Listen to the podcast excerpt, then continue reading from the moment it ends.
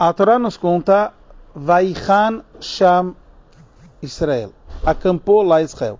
Sobre essas palavras, Rashi copia essas palavras e traz que Ish Echad Belev Echad, como uma pessoa, como um só coração.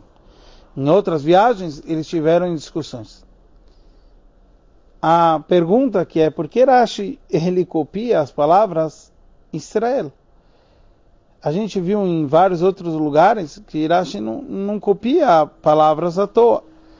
Como no próprio está escrito que os egípcios estavam atrás da gente, então está escrito Nosea, que ele está, que viajava, e não está escrito no singular, e ele não copiou a palavra Mitzrayim para falar que os egípcios viajavam com um coração como uma pessoa atrás da gente, quer dizer, com a vontade de exterminar o povo judeu.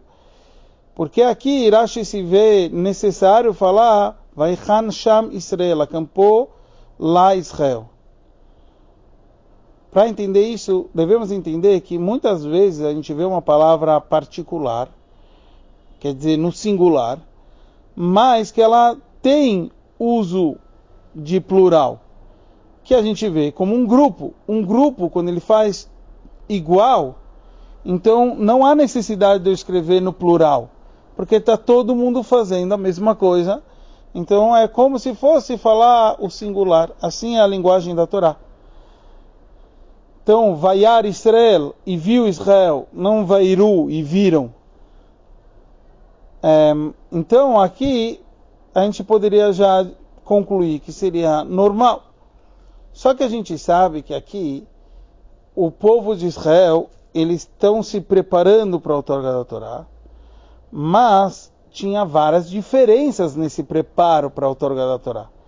Então, e, pelo conceito de Vaichan Sham Israel, acampou lá Israel, para o preparo para a outorga da Torá, teriam sim várias diferenças. Então aqui a gente entende que pela união do povo e não pelo preparo do Matan Torá, como outras opiniões trazem, e sim pela, pela união do próprio povo, é que teve esse conceito que Ijechad, Belevechad, como uma pessoa com um só coração. Então estava todo mundo unido e por isso ele falou no singular. Então aqui a gente aprende a forma mais racídica, mais profunda, que através que o povo de Israel teve unido naquele momento, revelou aquele que nem te chama o Pintaleit, a nossa conexão profunda com Hashem. A gente conseguiu depois com uma Tantorá trazer isso para o mundo inteiro. Então hoje dá para trazer união até para os outros povos, para as outras nações, para todo mundo reconhecer Hashem e todo mundo perceber a unicidade que existe no nosso mundo.